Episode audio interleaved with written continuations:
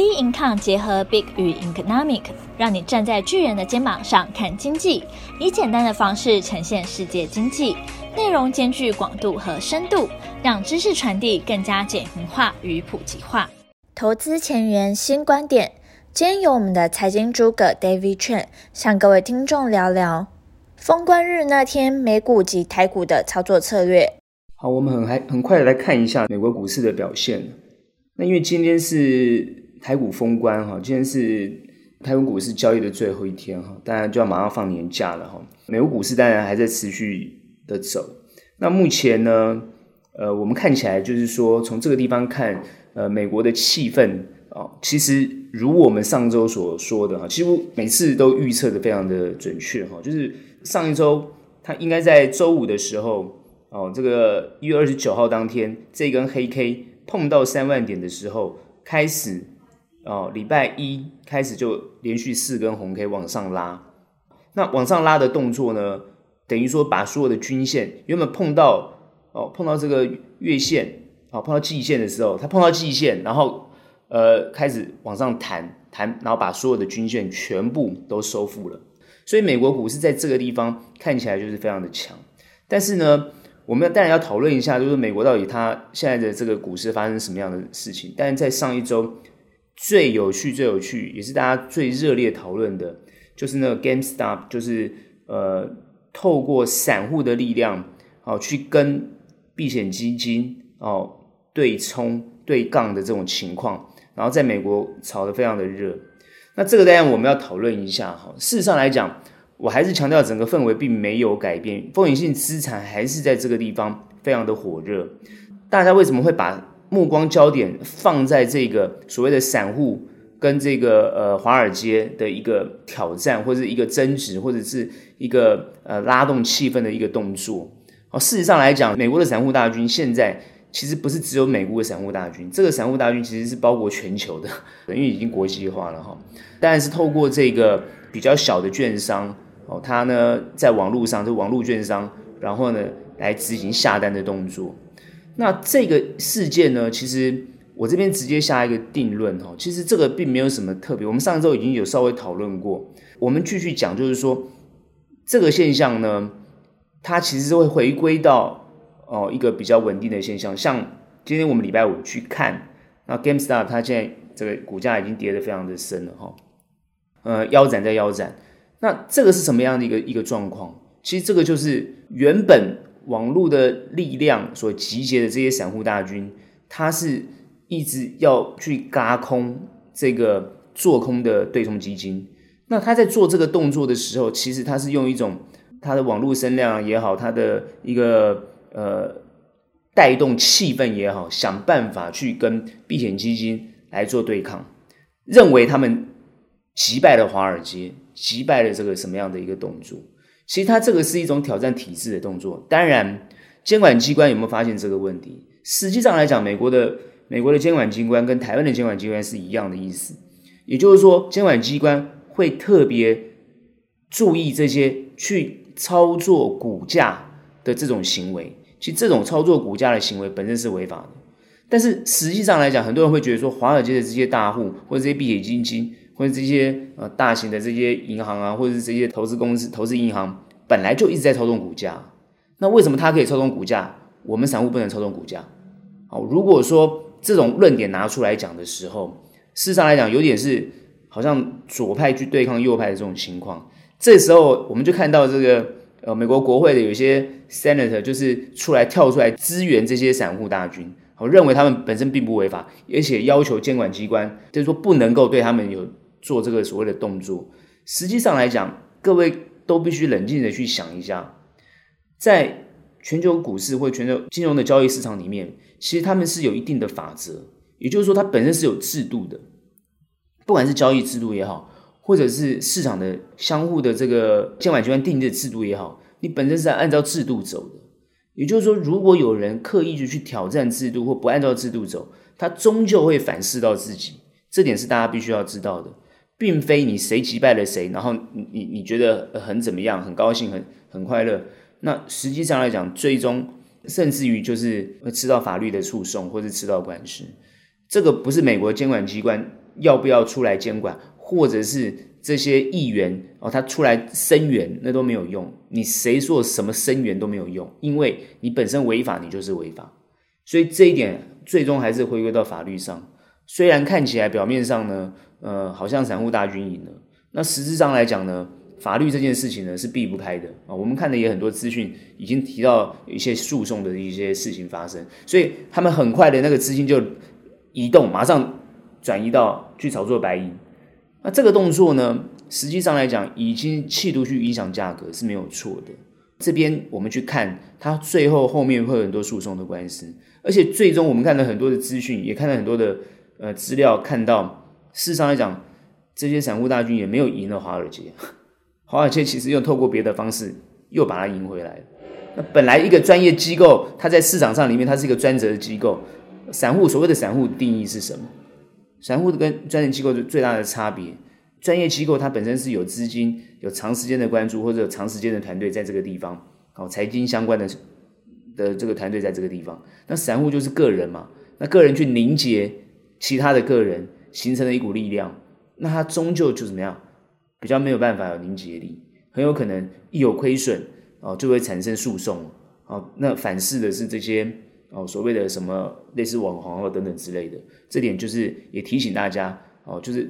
不要看得很高兴，看得很快乐。当然，很多人会觉得说啊，法人机构当然站在法人机构去讲嘛。其实我们都知道，站在一个客观角度去看的话，那终究会回到一个平衡点。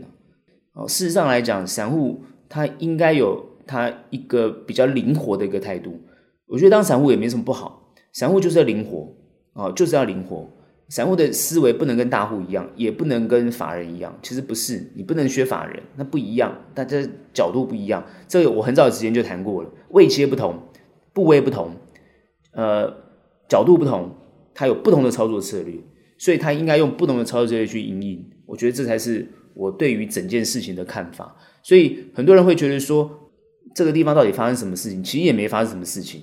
哦，趋势你看对了，你的操作就会很顺畅。趋势你看错了，你就是亏损，这个就是永远摆脱不了的这个宿命。所以你要会看趋势。我讲过了，这个地方会震荡，它还是会弹回去。为什么？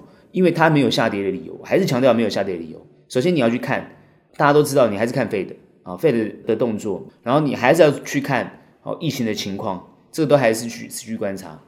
第一个，这个地方不会升息，因为疫情没有结束，所以他们俩是相关性的。然后美国经济慢慢慢慢复苏，所以这个还是呃很很正常的。然后呢，我们再看拜登政府这一点九兆，虽然卡了很久，搞了半天，但是钱它终究还是会下来，因为经济要还是要拉动起来。这个动作都没有改变，在一个没有都没有改变的情况之下，各位怎么可能会跌到哪里去？那怎么可能呃在这个地方呢呃就有什么很大的变动？是没有，所以。连续拉了好几根黑 K，很多人觉得是不是要反转？我我上次上个礼拜我就讲了，它它是没有反转的理由嘛，没有反转的理由，它终究会归为平淡嘛，好归回归于一个正常的一个交易的轨道嘛。所以只要你方向抓对了，在这个地方的交易其实都没有什么太大的问题。好，所以呢，我们持续看好，呃，美国股市会一个缓步上升，震荡难免，它震荡没有错，甚至进入下一个箱型都没有关系，趋势在这个地方。还是会往上，但它这个整个均线我们看起来它都还是有支撑，所以呃并没有太多的忧虑。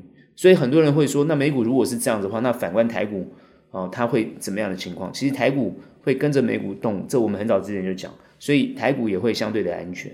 所以很多人最喜欢讨论就是说，那到底能不能够爆股过年呢、啊？这个是当然现在已经封关了，现在在讨论这件事情有点晚了哈。法人怎么做，我们怎么做哈？那我接下来就直接讲台股。好，台股在二月一号，好，这根红 K 跌下来的时候，这根红 K 我们其实破了均线了哈，均线都破了之后，我们跌下来，这根红 K 开始反转上去，也是一样，跟美股一样，突破了整个所有的均线的压力，持续往上。但是我们走的比较弱一点，因为我们看起来就没有像美股这么的扎实。我们在呃礼拜三会有一个黑 K，然后向下调整之后还是往上，但都是一个留上影线的一个小的十字线。那这个看起来就是相对比较弱啊，其实它弱也很正常，因为我们台股走的比美股强，哦，台股的趋势走的美股强，所以它这个地方表现上很正常。那在最重要的关键就是，因为我们要放年假，美国没有放年假，我们放年假，所以我们因为放年假的关系，所以我们在这个地方相对的很多的这个人就是不会想要包股过年。那不想包股过年的情况下，就会有卖压出笼，所以这个都很正常。好，尤其在礼拜四、礼拜五这两根的 K 线看起来就很明显，大家在这个地方就很赶紧的赶快把股票出多，而且呢。这两根的状况呢，很多都是短线交易做做出来的，都很短，都做很短。好，那也就是说，大部分人其实并没有抱股过年，但是也有人在这个地方做抱股过年。所以很多人在讨论说，到到底要不要报股过年？这应该要去看你持有的股票，或者是你持有的部位，那到底适不适合报股过年？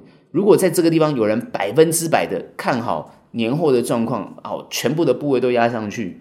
那我相信很多投资机构会跟你讲，没有必要吧？因为休假那么多天的情况之下，你在这个地方全部下去，事实上是没有必要的。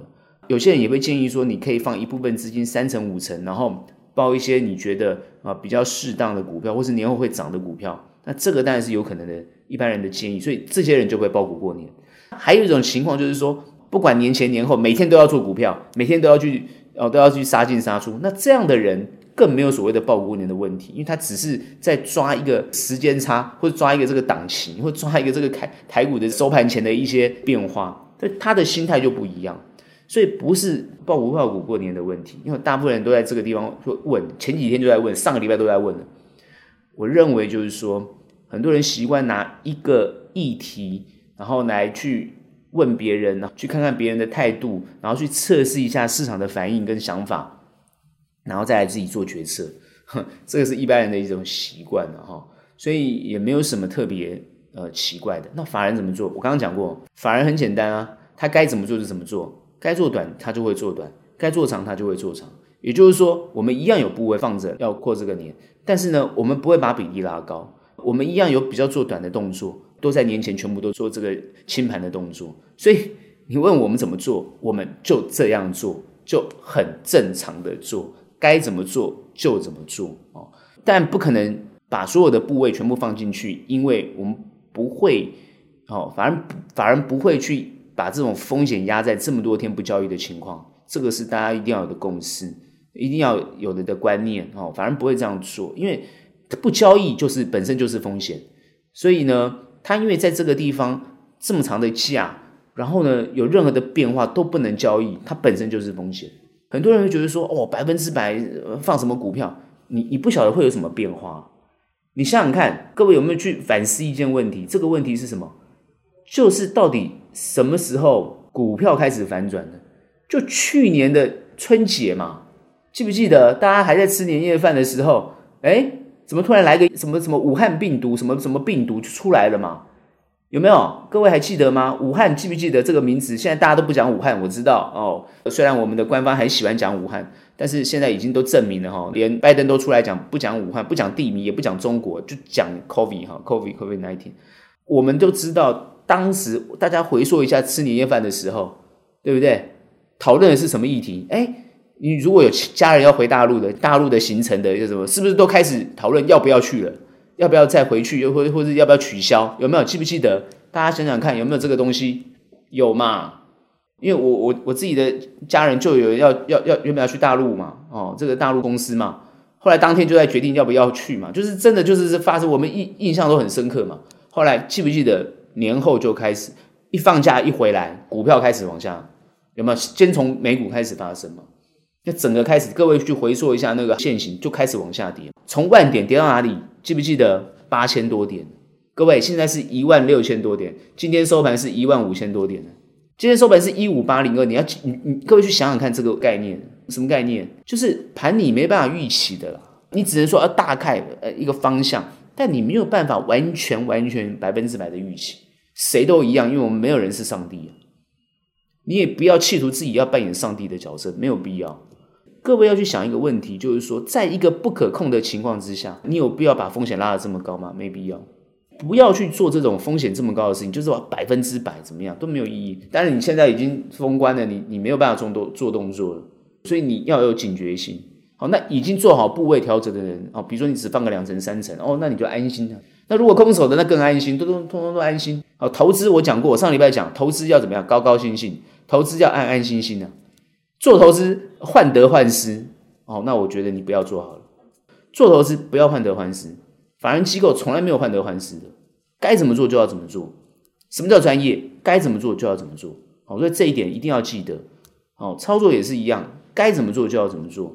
哦，该停利就要停利，该停损就要停损，该出清就要出清，该持有、该抱得紧、抱得住，那都是要该怎么做就要怎么做。那很多人会说，那什么叫做该怎么做就要怎么做呢？那当然这就是专业嘛。它的定义是你长时间在这个市场里面所寻出来的一个交易，或者所寻出来的一个投资定义。那这个定义你定得清楚，它就是你的交易准则，或是你投资的准则。而你透过这个准则，按照这个准则去走，它就是你不会患得患失，那你就会很安心。那我刚刚讲，如果你报个两成三成。部位的人，你你就安心了哦，因为你你不怕那个风险，你对不不用不用担心那个风险，那你有可能哦，一开开市你就会得到好的好的结果。当然，如果都没有的也没有关系，呃，从开市之后就开始在操作都没有关系，通通没有关系。好，那你一个部位大的人，那这真的是哦，你要报这么部位这么大，那你就可能患得患失，所以你可能过年的时候还要盯着美股看。好，所以呢，这个很有趣。当然有朋友跟我讲说，哎，有些法人机构。因为美国没有休市啊，感觉上台湾疫情也没有说，虽然有点控制，但是好像很多假期都取消了哈，什么旅游行程都取消，那在家里干嘛？看电视太无聊了，那在 在家里做美股或者在家里做美期，那他也没有关系，代表说你跟国际接轨了哈，很多人会这样讲，那这也没有关系啊，就是说你可能那是你的兴趣嘛，好玩，那你就安心吧，哦，你你就是这样操作也没有问题。我只是说啊，大部分的投资人。那如果你就是做台股的，好，那你就放安心的放一下休息，多看几本书都没有关系，放松心情，好好的休假，是我由衷的建议。就是说，做投资真的是不用患得患失。那台湾现在现在不管是政治的状况也好，或是因为政治最近大概就是赵少康回国民党这个这件事情炒得比较热，就是政治的话题，就是说国民党到底能不能够成为一个最强的在野党哦，这个是。我觉得诶，蛮有趣的议题哈，大家也可以关心。好，当然有些股市的朋友也比较会关心了哈，嗯，就去看后面的变化。另外一个当然就是现在疫情，目前看起来在桃园感觉没有扩散哈。我们看最新的就是都是境外移入比较多，也慢慢在管控，没有在扩散的。因为上个礼拜比较担心的就是说，另外一家医院也受到感染哈。现在另外那家医院被感染有没有扩散，是大家比较关心的地方。但目前看起来，台湾现在的疫情当然没有像之前这么好了哦，这这点是事实。因为我现在感觉到，就是说，大部分的公司或大部分的机构也都是呃比较劝同仁，就是说，呃，假期不要去人多的地方哈，然后呢，要自我防护，口罩、洗手，这个都必须要做。所以，呃，目前看起来就是说，疫情没有持续恶化，但是也没有完全的管控。这个包含国际也是一样，因为现在疫苗我们台湾还没有疫苗，那国际上的疫苗呢，但也是慢慢在施打，但是也没有全面的做这个完全免疫的这个情况，所以它都是还是在哦，可能在第一一二季都还是在持续在疫情的笼罩之下，那是不是可以在第三季、第二季尾或第三季初就结束？这个是大家最期待的，哦，希望经济能够在三四季慢慢起来。因为现在大家看起来看起来好像股市很好啦，房市很好，各位不要忘记底层的经济还是不好，这是我一直知道一个提醒大家的地方。实际上的底层经济并没有非常好，失业的情况呢也没有呃完全的改善。你当然现在做股票的人，你你好像感受不到，其实有些人做股票的人是因为没工作在做股票，他是没工作了哈，这是没有工作。那有工作的人在做股票，你会发觉企业其实并没有在争更多的人。哦，当然你会看到有些公司哇，什么大举增产，金融业大举增产，各位，金融业大举增产在增什么？对不对？你要知道，当然都是增一些业务嘛。那 这个他他要去知道的，不是说现在整个经济都起飞了，这个并没有看到啊，还是要亦步亦趋的去观察后面的变化。那风险还是会存在，各位还是要小心。我们就要持续去看这个情况。年可以安心过没有关系，真正做投资人，那你年后再开始，你再慢慢布局。那把这个整个状况呢慢慢掌握回来，政局跟疫情在台湾的情况啊没有太多的明显的变化，所以各位可以比较安心。当然，现在台湾比较关心的另外一个政治的话题就是罢免的这个情况，比如说呃什么罢黄捷啊、罢谁啊、罢谁啊、罢来罢去的这个，好像大家是互互相报复的这种现象。现在开始放假了，好像大家也可以开始关心这些政政治的议题。其实有些人会觉得说，哎，经济的议题不要谈政治，政治议题不要谈经济。我再度跟大家讲，政经不分哈，政治会影响经济，经济会影响政治，股市也是一样，会有这些变化，还是要去关心、关切。至于是不是要实际去参与这些行动，那当然是每个人自己的自己的决定。我认为就是说，这些东西也不会起太大的波动。你会发觉现在政治影响比较影响不了这个。呃，股市的变化，因为我们现在台股是跟国际的股市接轨，你去注意观察，它就是跟国际股市接轨，而不是国内的这些政治变化，完全不受国内政治变化的影响。目前看起来是这样。那到了选举不知道，但现阶段没有选举都不受这个影响，完全跟国际股市接轨。你目前看这个情情况就是这样，包含内资的态度也都一样，就是该怎么做怎么做，他们也做得很快乐，完全不受政治影响，这是好现象啊，因为我觉得。政经虽然不分，但是不要干预，互相不要干扰，这才是对的。这是我们判断这个盘面的变化，拿来去做的一些看法，还是一样，经济归经济，政治归政治，这是比较好的。但是常常是不大可能的，他们互相都有关联性，包含政策都有关联性啊。目前看起来影响都比较不会那么大，因为看起来政治的态势都比较稳定，好像之前来租也不受影响，对行情都没有影响，疫情会有影响，但是影响。